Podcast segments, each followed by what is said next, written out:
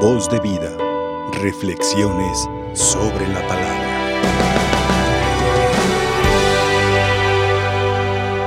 Los días de ayer y hoy hemos escuchado la historia de la creación y son muy importantes las palabras que indican precisamente el comienzo de la Sagrada Escritura en el principio. Tres palabritas, en el principio. En el principio creó Dios los cielos y la tierra. Ese fue el principio. Porque anteriormente, dice el libro del Génesis, la tierra era un caos y el Espíritu de Dios aleteaba sobre la superficie de las aguas. Y el principio fue la creación. Cómo el Señor comenzó a hacer todas las cosas y lo primero que hizo fue la luz.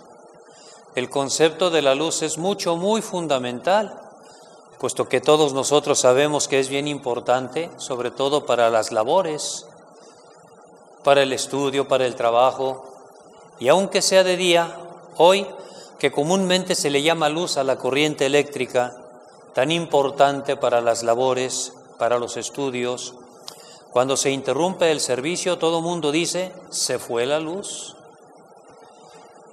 Y la falta de luz es oscuridad. Y la oscuridad, pues en la oscuridad no se puede hacer nada. O inclusive, cuando es de día, tampoco se pueden hacer muchas labores en las cuales es bien importante ese tipo de servicio. Y por eso se fue la luz y pareciera la oscuridad y casi, casi, ¿verdad? Como si fuera la misma muerte. Pero el concepto de la luz es bien importante y el Señor así lo hizo. Y allí comenzó las obras de acomodamiento. Separó la luz de las tinieblas, a la luz la llamó día, a las tinieblas la llamó noche. Y acomodó las aguas superiores, separándolas de las aguas inferiores, de donde nos viene la lluvia, ¿verdad? Y en los mares, en las aguas inferiores, también separó el, el, suelo seco. Y una vez que hizo todo ese acomodamiento, entonces comienzan los ornamentos de toda esa creación. La tierra hizo brotar allí la hierba, la semilla, la lumbrera mayor para regir el día, el sol, la lumbrera menor para regir la noche, la luna, y comenzó Así, todas las cosas que Dios ha creado. Así comenzaron. Nada de lo que existe dejó de ser creado por Él. Y todo tiene su consistencia en Él. Y el Señor así se ve cómo estableció el orden en la creación. Y si nos fijamos en la terminología y somos minuciosos en la Sagrada Escritura, en la lectura, cada cosa que fue haciendo Dios, Dios lo encontraba bueno. Vio Dios la luz y la oscuridad y lo encontró bueno. Y vio Dios lo que había hecho y vio Dios que era bueno. Finalmente, hagamos al hombre a nuestra imagen y semejanza. En redes sociales he visto, he leído que cuando Dios creó todas las cosas, en resumidas cuentas, cuando dijo, hagamos al hombre, miró en sí mismo miró en sí mismo. Y entonces hagamos al hombre a nuestra imagen y semejanza, que domine por sobre todas las cosas. Y creó Dios al hombre, a imagen suya lo creó, hombre y mujer los creó, y los bendijo Dios. Y les dijo, crezcan, multiplíquense, llenen la tierra y sométanla. Y cuando Dios le entregó al hombre toda la creación, entonces vio Dios todo lo que había hecho, lo encontró muy bueno, en grado superlativo. Ya no solamente era bueno, fue muy bueno, porque la obra maestra de la creación es el ser humano, imagen y semejanza de Dios. El ideal era que el hombre conservara todo como era en el principio, porque en el principio Dios estableció todo el orden.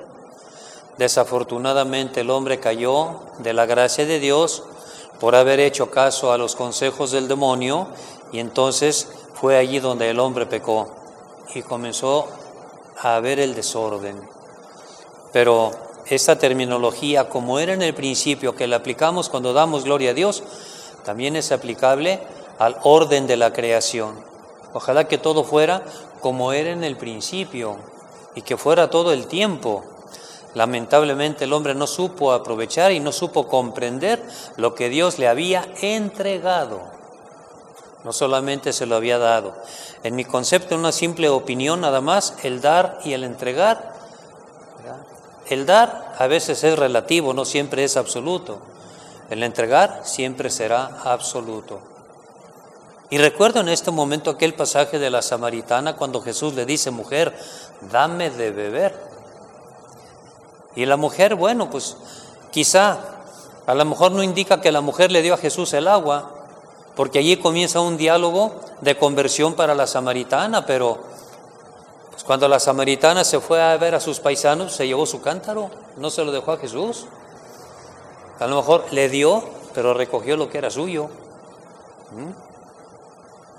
Compartió con él, pero no le entregó todo, se lo llevó. Y en eso, pues, según mi concepto, el dar no siempre es absoluto, pero el entregar, ¿y qué es lo que dice aquí la, eh, la Sagrada Escritura? He aquí que les entrego todas las plantas de semilla que hay sobre la faz de la tierra, etc. Les entrego. Dios entregó al hombre la creación para que el hombre la administrara de acuerdo a los principios de Dios. Sin embargo, insisto, el hombre no lo entendió de esa manera. En el pasaje, por ejemplo, del Evangelio de San Juan, aquí también existe esta terminología. Tanto amó Dios al mundo que le entregó a su Hijo único para que todo el que crea en Él no perezca, sino que tenga vida eterna. Y en este tiempo, en este siglo de mucha tecnología, ¿estamos como era en el principio? Lamentablemente no. El hombre no ha sabido aprovechar la creación de Dios para su santificación. El hombre mismo muchas veces ha tenido grandes, enormes deficiencias para su entrega a Dios. Y muchas veces ha entregado a las fuerzas del mal su propia persona, como dice San Pablo, ¿verdad? Hablando de la fornicación, que es un pecado que queda en el cuerpo y el cuerpo es para la santificación, no para la fornicación.